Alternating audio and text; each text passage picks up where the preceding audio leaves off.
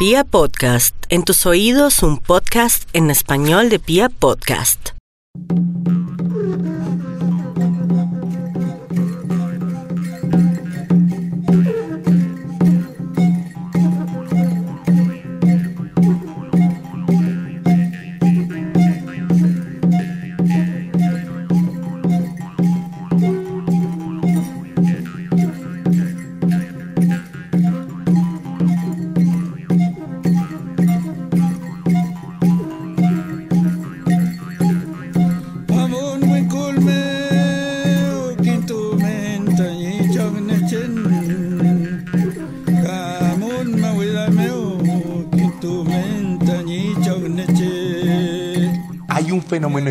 En los comportamientos colectivos de la sociedad que llevan a la gente a exaltar y respetar la memoria de auténticos criminales. Asesinos, delincuentes y corruptos de cuello blanco que terminan convertidos en figuras ejemplificantes que dictaminan la fe y el comportamiento de las masas. No es casualidad que a medida que avanza la historia surjan revisionistas que escudriñan más allá de los libros oficialistas para encontrar narraciones de masacres, traiciones y delitos que empañan la memoria de aquellos que la mayoría recuerda como loables fundadores y valientes guerreros. Y así como esto ha ocurrido con aquellos líderes de siglos anteriores, también ha pasado con los gobernantes más recientes que a pesar de llevar a cabo masacres, desapariciones y crímenes de Estado, hoy en día son recordados con nostalgia por ciertos sectores de la sociedad que salen a posar orgullosos con sus banderas nacionalistas y pretenden negar genocidios en favor de su propia agenda política. No vayamos más lejos. Quedémonos en la actualidad y fijémonos en los procesos periodísticos y de construcción de la memoria histórica que se llevan a cabo en los portales oficiales del Estado, en los medios de comunicación masivos y en las redes sociales de forma simultánea al momento en el que los hechos están ocurriendo. Podemos apreciar cómo mientras se adelanta una investigación fundamentada en cientos de pruebas fehacientes, la opinión pública se preocupa por la construcción de discursos llenos de falacias y cimentados sobre el derramamiento de sangre sistemático. El caldo de cultivo perfecto para desestabilizar cualquier democracia. En ocasiones, los intereses particulares de ciertos sectores poderosos confluyen para escribir fábulas que luego quedan plasmadas en los textos escolares y más adelante contribuyen a la gestación identitaria de una nación entera. La transformación de un criminal en leyenda. La purificación del mal en la sociedad. No llegamos a tener idea de cuán perversos fueron aquellos a quienes hoy veneramos. Bienvenidos a la cuadragésimo quinta entrega de Serialmente, la recta final, un podcast con contenido muy gráfico.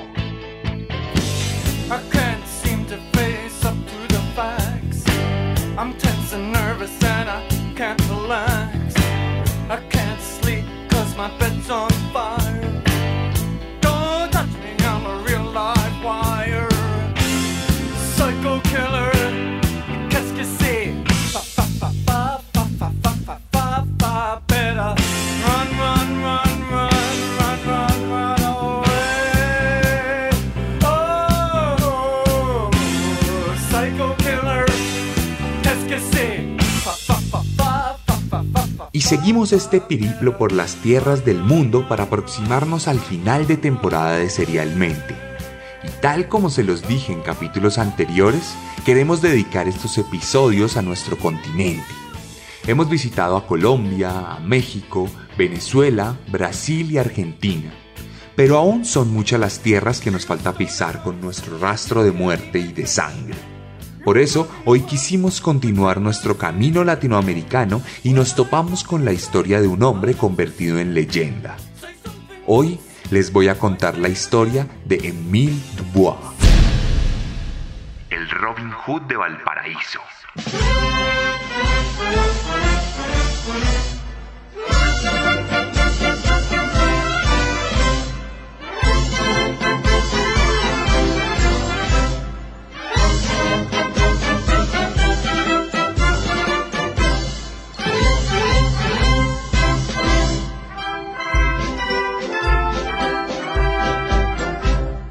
Como si fuera una alegoría del recorrido de nuestros capítulos más recientes, la historia del protagonista de hoy tiene como sede varios lugares del mundo y del continente. El psicópata que engalana este capítulo tuvo la dicha de recorrer varios países tal como lo hemos hecho nosotros aquí en Serialmente. Su vida podría funcionar como representación de la unión de los pueblos, así sea en un sentido rebuscado. ¿Y por qué no rebuscar? Si es rebuscando como se forjó la leyenda de un asesino convertido en una suerte de santo. De cualquier manera, el epicentro de esta historia ocurre en la República de Chile el país austral reconocido mundialmente por la calidad de sus vinos y por su geografía que alberga buena parte de nuestras cordilleras, así como los embates más furiosos que los cimientos de la tierra tienen para ofrecer. Chile estuvo en boca del continente entero por cuenta de las recientes protestas que paralizaron a toda una nación y que suscitaron fuertes debates entre las distintas corrientes ideológicas uno de los países más vejado por la brutalidad de la Operación Cóndor y un protagonista constante del desarrollo latinoamericano. Sin embargo, antes de adentrarnos en las montañas inhóspitas de Chile, es menester remitirnos al viejo continente, a un país que también ya visitamos, pues Luis de la Croix, el nombre verdadero de nuestro protagonista, nació en Itaplé, Francia el 29 de abril de 1868 en las inmediaciones de un hogar conformado por un herrero y una tendera que jamás imaginaron que acababan de engendrar a un auténtico psicópata. Louis era un niño miserable que vivió los vejámenes propios de un país que apenas transitaba su camino a la modernidad durante el siglo XIX tuvo acceso limitado a la educación y dedicó buena parte de su infancia a ayudar a su madre en su trabajo como administradora de una cantina. Ocasionalmente recibía fuertes regaños por parte de sus padres y la violencia, como era común, hizo parte de su proceso de crianza. En regla general, el pequeño Louis de la Croix fue un niño más del montón, sin nada para resaltar, ni para bien ni para mal. Sin embargo, esto cambiaría llegada su adolescencia, pues sería durante esta etapa de su vida cuando daría sus primeras muestras de violencia psicópata, mezclando impulsividad con premeditación de forma elegante. Tiempo antes de cumplir la mayoría de edad, el joven se relacionó con una vecina del pueblo, María Rosa, con quien descubrió la vida sexual entre los cultivos de maíz de Taplé pero el padre de María era un policía retirado tremendamente violento, y un día descubrió a la parejita teniendo relaciones sexuales, por lo que arremetió con vehemencia contra Luis, a lo que éste respondió defendiéndose con un garrote. El resultado de la disputa fue la inconsciencia de su suegro, quien terminó tirado en el piso sin señales de vida. Ante esto, De la Croa se llenó de pánico y decidió huir, plenamente convencido de que había asesinado al hombre, aunque esto al final no ocurrió. El caso es que el escape del joven lo llevó a un sector minero de Francia donde trabajó extrayendo carbón durante dos años. Esto sería determinante para su historia, pues allí entraría un mundo completamente hostil y violento en el que sabría ganarse una fama de buscapleitos y de un hombre temerario. De hecho, fue en este punto de su vida en el que se cambiaría su nombre por el seudónimo de Émile Dubois, el cual utilizaría hasta el fin de sus días. Cuestión que un día Dubois tuvo una rencilla con el mayordomo de la mina, lo que terminó en una pelea con puñal en mano que dejó como saldo a ambos contrincantes completamente ilesos. No obstante, días después, el mayordomo aparecería muerto, boca arriba sobre el suelo, con su cuerpo formando una cruz con sus brazos y piernas. Una puñalada certera en el centro de su pecho había acabado con su vida. Y curiosamente, Emil había desaparecido del lugar para no ser visto jamás. Aunque este asesinato nunca fue acotado oficialmente a Emil, todos los trabajadores sabían que se trataba de él. El camino de muerte y destrucción había comenzado.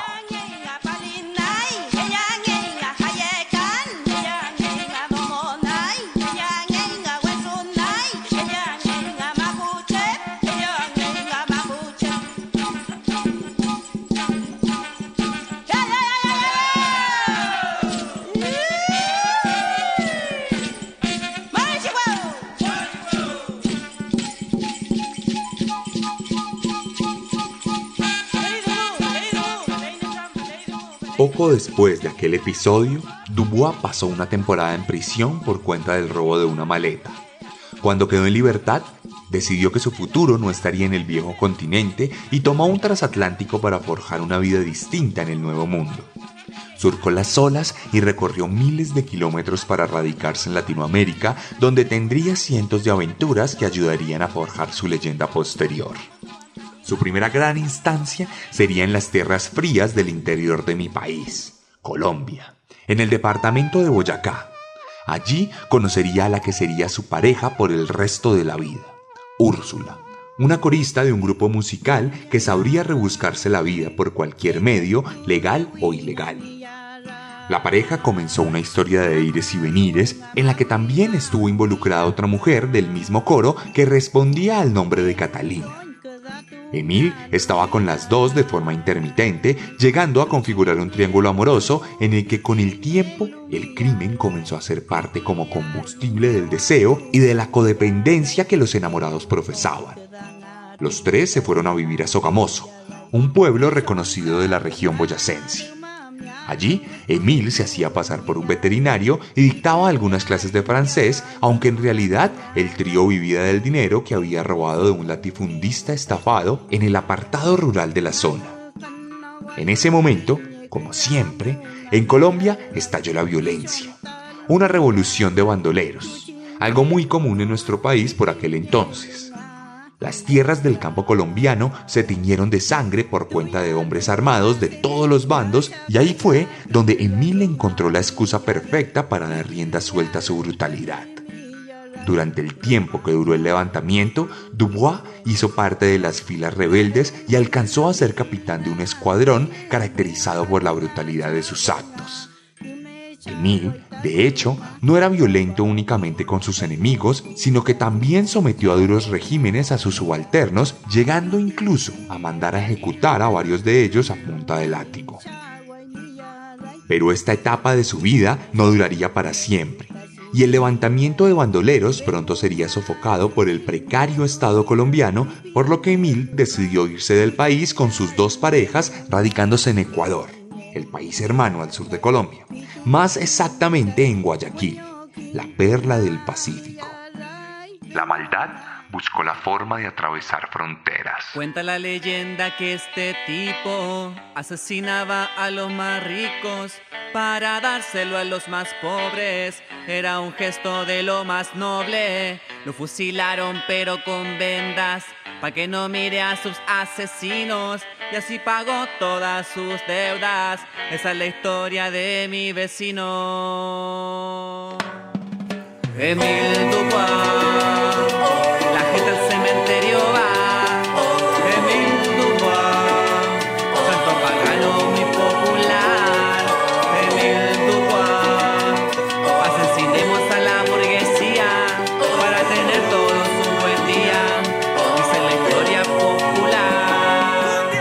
En Ecuador la historia fue distinta. El país no tenía mucho para ofrecer para un criminal como Emil, por lo que la estancia del trío en el lugar fue muy corta. De hecho, ese fue el momento de desintegración de la relación, pues Catalina, cansada de alternarse a su novio con Úrsula y también de que este fuera un maltratador de mujeres recalcitrantes, decidió separar su camino y buscarse una nueva vida en la ciudad sin tener nada que ver con ellos. Poco después, Dubois y su única pareja decidirían irse del país y continuarían su camino hacia el sur, hacia Lima, la capital peruana. Allí intentó hacerse pasar como un ingeniero de minas gracias a una documentación falsa. Pero su estratagema no dio mucho resultado y no tuvo muchas ofertas laborales. De hecho, mientras los días pasaron en esta búsqueda, fue su pareja quien mantuvo el hogar gracias a un trabajo de camarera en un restaurante.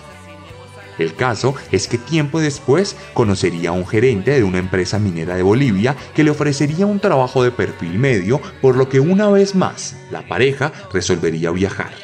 Esta vez a Huanchaca, donde Emil trabajaría como administrador de una de las células de trabajo del lugar. Úrsula, mientras tanto, le esperaría abnegadamente cada semana en Oruro, donde tendrían su vivienda.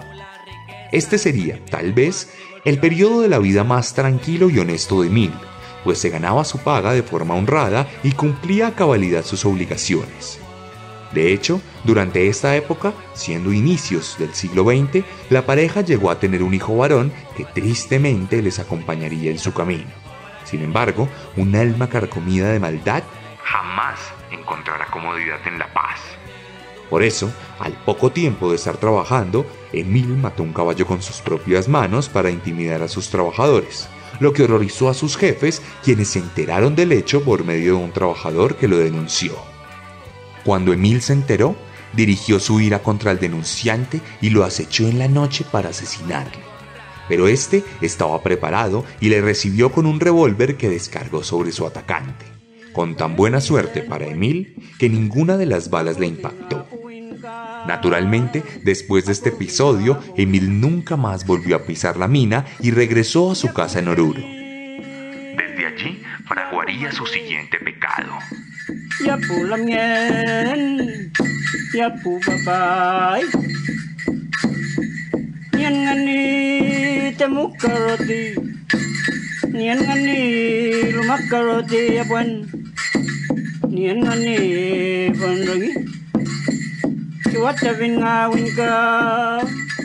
Durante su tiempo como trabajador en la mina, Emil conoció a un empresario de alto perfil que solía manejar grandes negocios.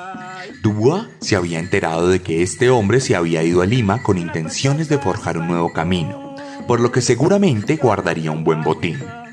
Entonces, lo primero que hizo fue contactar a su vieja conocida, Catalina, quien por casualidad también se había ido a vivir a Oruro, donde trabajaba como prostituta. Con ella de su lado, nuevamente el trío pudo planear un golpe mortal.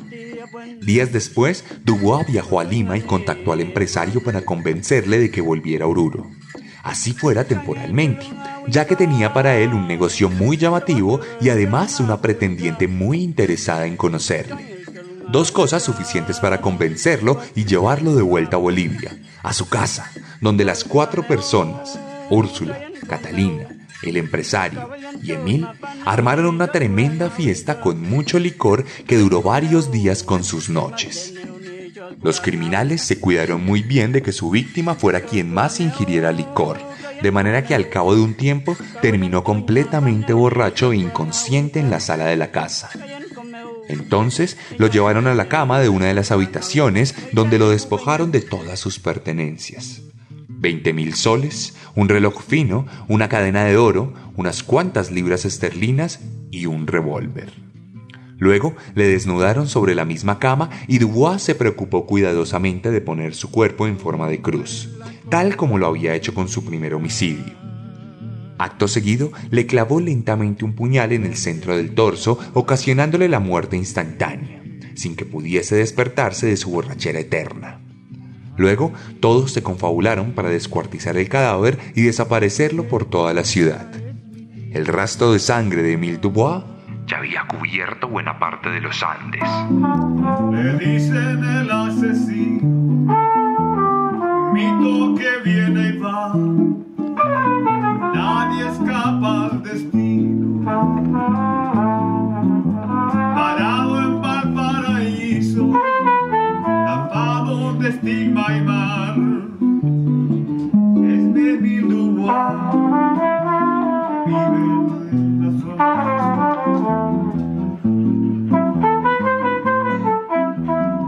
El asesinato del empresario había tenido consecuencias. Su desaparición suscitó el interés de las autoridades y comenzó una investigación que dejó tras las rejas a Úrsula y a Catalina. Por esta razón, Emil decidió ir más al sur y se radicó en Antofagasta, en Chile. Pero por la presión de las autoridades tuvo que irse poco después aún más al sur, a Valparaíso.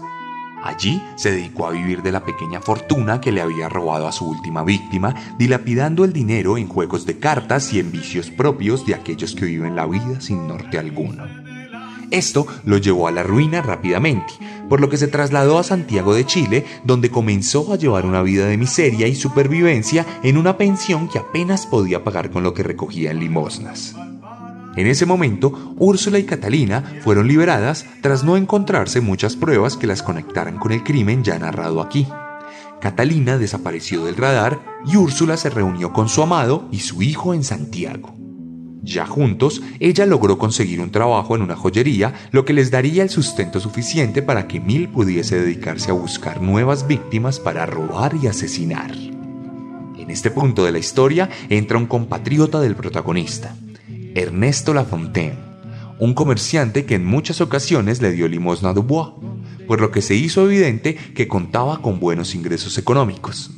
Esto lo comprobaría el psicópata cuando le visitara un día justo en el momento en que La Fontaine contaba sus utilidades, por lo que pudo ver cantidades altísimas de dinero que servirían para darse una buena vida por varias semanas.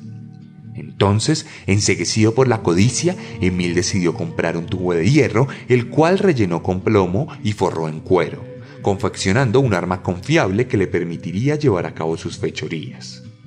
Al día siguiente, el 7 de enero de 1905, se dirigió nuevamente al comercio de La Fontaine con el arma escondida dentro de su chaqueta. Montó un teatro cuando el comerciante ya estaba por cerrar su tienda y acusó tener muchas cuentas pendientes y que su hijo estaba muy enfermo, por lo que acudía a la piedad de La Fontaine, quien naturalmente quiso ayudarle como en ocasiones pasadas. Pero en el preciso instante en que el hombre se volteó a abrir la caja fuerte, Dubois desenfundó su garrote personalizado y le asestó un golpe a su víctima que causó mucho dolor. Un grito seco, pero no la muerte. Sin embargo, había tiempo.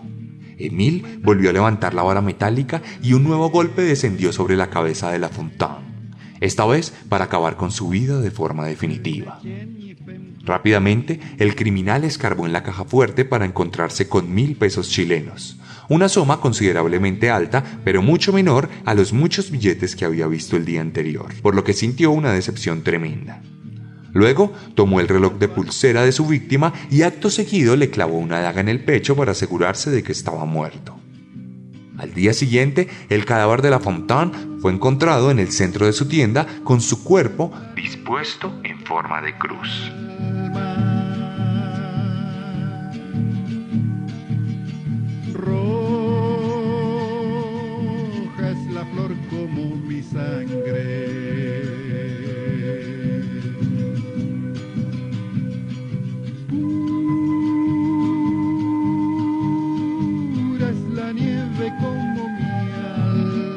Ser un respetado comerciante de la ciudad, la muerte de La Fontaine fue objeto de conversaciones en todas las calles.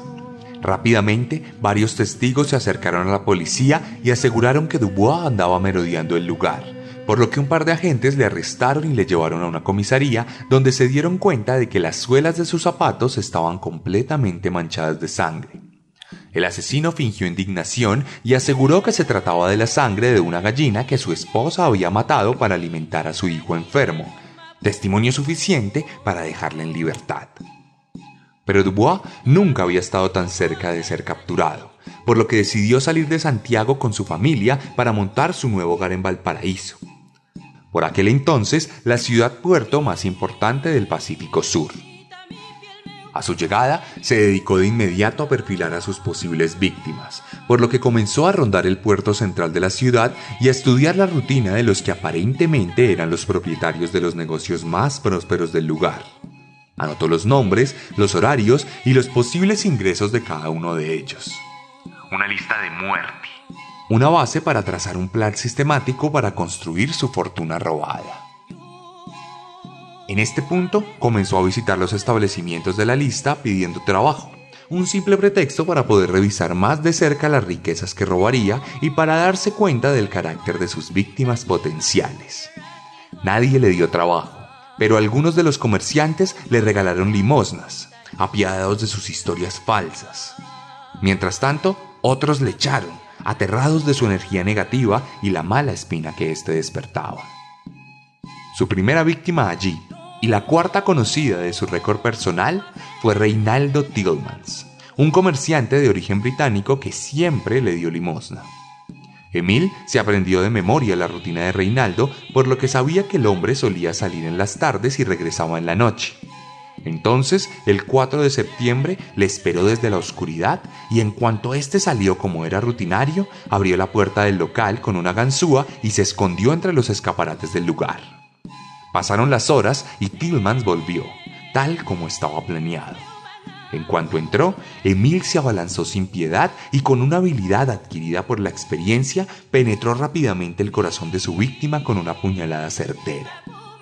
Acto seguido, registró el cadáver y encontró la llave de la caja fuerte.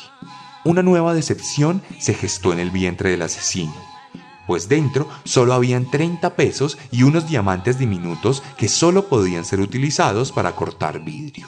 Frustrado, Emil se fue del lugar, solo para volver al día siguiente para fingir sorpresa y tristeza por la muerte del comerciante.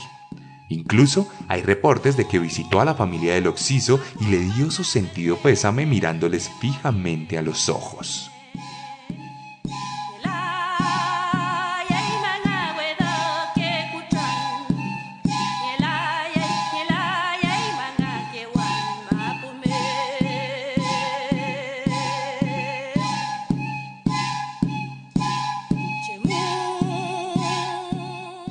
Las deudas no daban lugar a descanso, y sin botín para gastar, Dubois se dirigió a una casa de empeño en la que vendió el reloj de La Fontaine y los diamantes de Tillmans usando su nombre original, Louis de la Croix.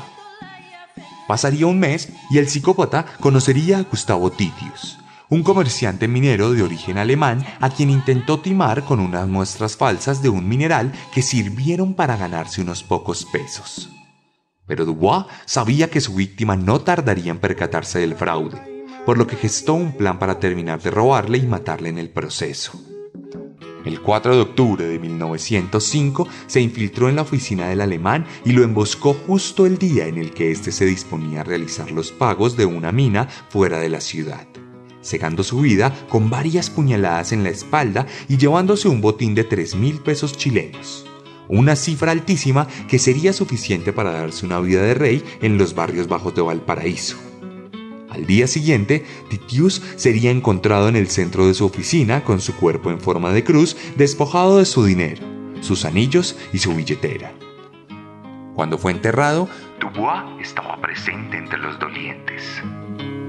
Yo no he sabido nunca de su historia. Un día nací allí sencillamente el viejo puerto vigiló mi infancia con rostro de fría indiferencia, porque no nací pobre y siempre tuve un miedo inconcebible a la pobreza. Para estas alturas, Dubois ya había experimentado la muerte con suficiencia. Las motivaciones económicas de cada asesinato no eran más que un pretexto para saciar sus ganas de matar. De hecho, seis meses después de su último crimen, Emile fijaría sus ojos en Isidoro Chalet, otro comerciante de origen francés a quien asesinaría de la misma forma que a sus otras presas, tan solo porque éste le había humillado cuando fue a pedir limosna, acusando que Dubois era un hombre joven y fuerte y que en vez de pedir dinero regalado debería estar trabajando razón suficiente para que apareciera apuñalado con su cuerpo formando una cruz el 4 de abril de 1906. Aquí, nuevamente el cinismo se haría presente en el asesino, quien visitaría la casa de su víctima al día siguiente, exigiendo hablar con ella, a pesar de que sabía que ésta ya no respiraba en este mundo. Un juego de egos y diversión que solo contribuía a la construcción repugnante de la mente del psicópata. Este episodio terminaría de convertir a Dubois en un monstruo pues comenzaría a hostigar a sus víctimas potenciales con cartas amenazantes firmadas con una cruz. Sin embargo, que se sepa, no llegaría a concretar ninguno de estos asesinatos, principalmente porque sus objetivos comenzaron a contratar guardaespaldas y a salir a la calle armados por miedo a correr con la misma suerte de sus colegas. Este camino de degradación llevaría a Dubois a perder el cuidado que solía tener a la hora de abordar a sus víctimas. Ya no planearía con la misma frialdad y sería mucho más impulsivo. Esto lo llevaría a su último intento de asesinato y posterior captura cuando el 2 de junio de 1906 atacará a Charles Davis, un comerciante de 70 años que a pesar de su edad conservaba una gran fuerza y resistencia física. Esta vez, Emil no haría las acostumbradas rondas, no revisaría las rutinas de sus víctimas y no se cercioraría de la arquitectura del lugar del crimen por lo que entraría a la casa del comerciante sin advertir que éste se encontraba dentro y que ya se había puesto a la defensiva al darse cuenta de que había un intruso. Un gran forcejeo se desató y Emil golpeó como pudo al veterano para luego escapar del lugar con rapidez y preocupación. Davis se repuso del golpe en su cabeza y dio aviso a uno de los guardias de policía que pasaba por el lugar. Una intensa persecución se desató. Dubois se despojó de los objetos incriminatorios a medida que corría, pero más adelante fue capturado por los guardias, quienes lo llevaron a una comisaría oscura y húmeda. Como el caso lo dictaminaba, la vivienda de Mil fue allanada por las autoridades, pudiendo encontrar allí varias armas homicidas, una lista con los nombres tachados de sus víctimas e incluso el recibo de empeño del reloj de la Fontaine. Todo esto sin que el asesino se enterara desde la cárcel. Al día siguiente, ante el juez de la ciudad, Dubois intentó posar de víctima y aseguró que Davis era el verdadero criminal. En ese momento, las autoridades expusieron todas las pruebas recolectadas en la casa del psicópata y rápidamente decretó la culpabilidad del hombre y le condenó al encierro indefinido en la prisión. Y por irónico que parezca, aquí comenzaría a forjarse la leyenda.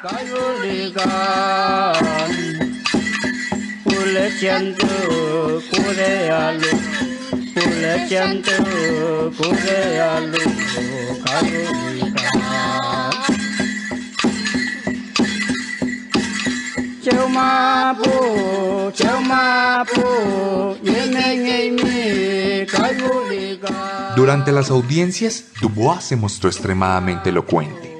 Sus defensas eran extendidas y argumentadas de forma magistral, como si se tratara de un aristócrata enfrentado a un juicio injusto.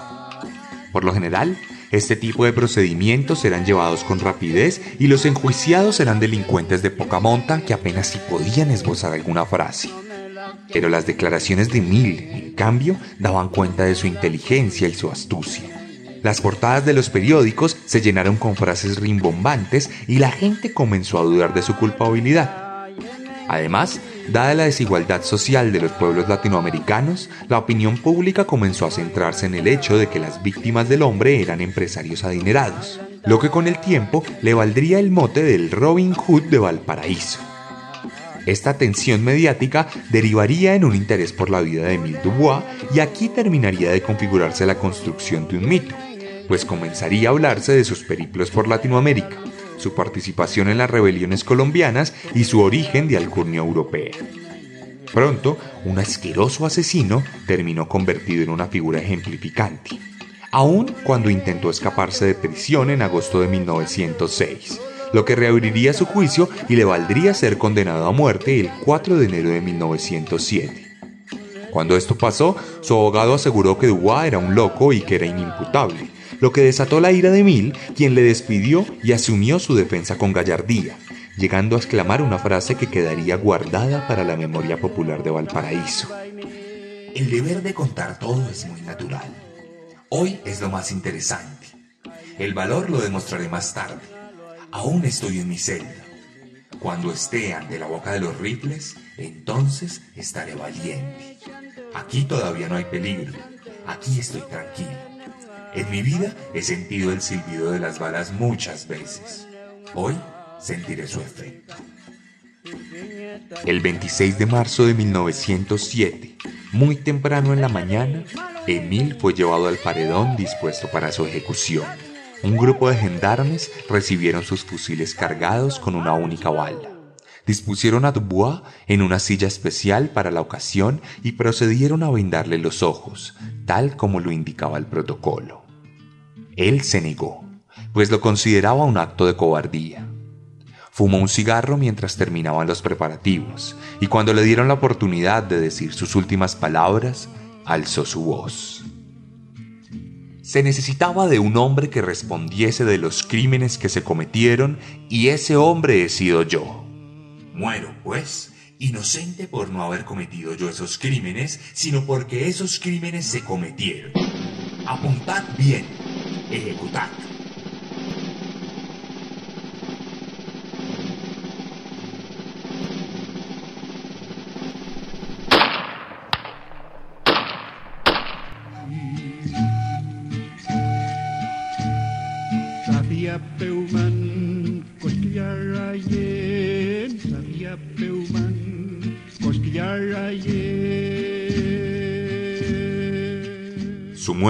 Fue el último ingrediente que necesitaba el mito. La historia real de Émile Dubois se comenzó a deformar. Varias fuentes afirmaron que sus víctimas eran crudos usureros que cayeron como consecuencia de su codicia.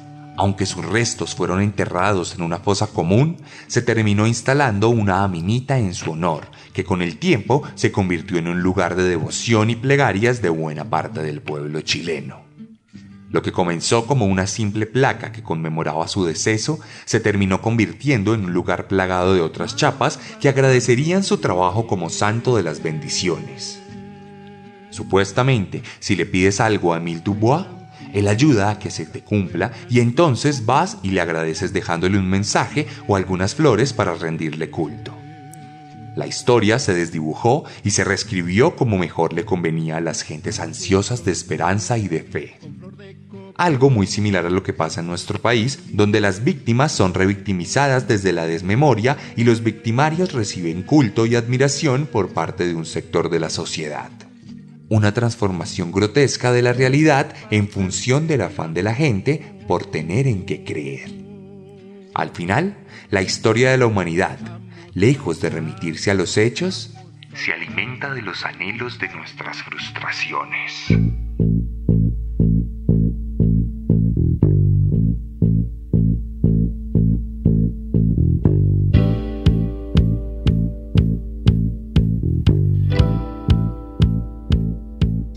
Y esta fue la cuadragésimo quinta entrega de Serialmente en Vía Podcast. Si usted es de Chile y por casualidad se sintió ofendido con esta versión de la historia, le quiero contar que cada acontecimiento aquí narrado está basado en el libro Émile Dubois, un genio del crimen, de Abraham Hirmas. Si quieren ver algunas imágenes de este asesino, pueden pasarse por mi Instagram, arroba elarracadas, arroba el guion bajo guion bajo arracadas, y revisar los highlights. Allí les voy a dejar una historia donde voy a contar 10 datos que deben saber sobre Emile Dubois, entre los cuales hay un par de cosas que no he contado intencionalmente en este programa para invitarlos a que vayan a mi cuenta. Además, verán foticos de la aminita, verán imágenes de cómo era él, verán imágenes publicitarias de su propia figura y encontrarán todas las semanas un nuevo asesino publicado en el feed. En esa publicación ustedes pueden comentarme lo que opinan del capítulo, qué les pareció esta historia y me pueden decir qué opinan de esa desmemoria que se viene construyendo alrededor de ciertas figuras.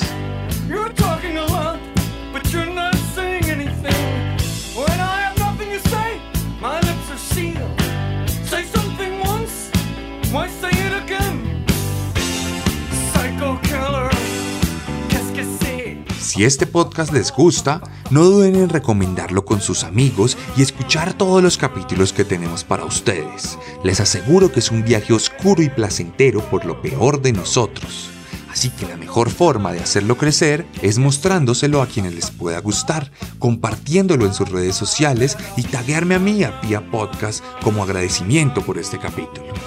Si quieren ir un poco más allá con las ayudas, pueden entrar a nuestro Patreon, el cual pueden encontrar en mi página web, sebastiancamelo.com, donde también pueden encontrar mi primera novela, Descenso, un viaje literario a lo peor de muchos asesinos seriales del mundo. Este libro lo pueden solicitar a través de la página si están en Colombia y en muchos países de Sudamérica. Y si ustedes están en México, pueden escribirle a arroba chunchosmx. Chunchosmx. Y ellos muy gentilmente le harán llegar este libro o cualquier merch de Serialmente a sus casas. Si quieren hacer parte de la comunidad serial y vestir con el estilo serial, no duden en escribirme en mi Instagram o en remitirse a mi página web. No siendo más, les habló Sebastián Camelo. Nos vemos la próxima semana con un nuevo monstruo. Porque recuerden que siempre podemos ser peores.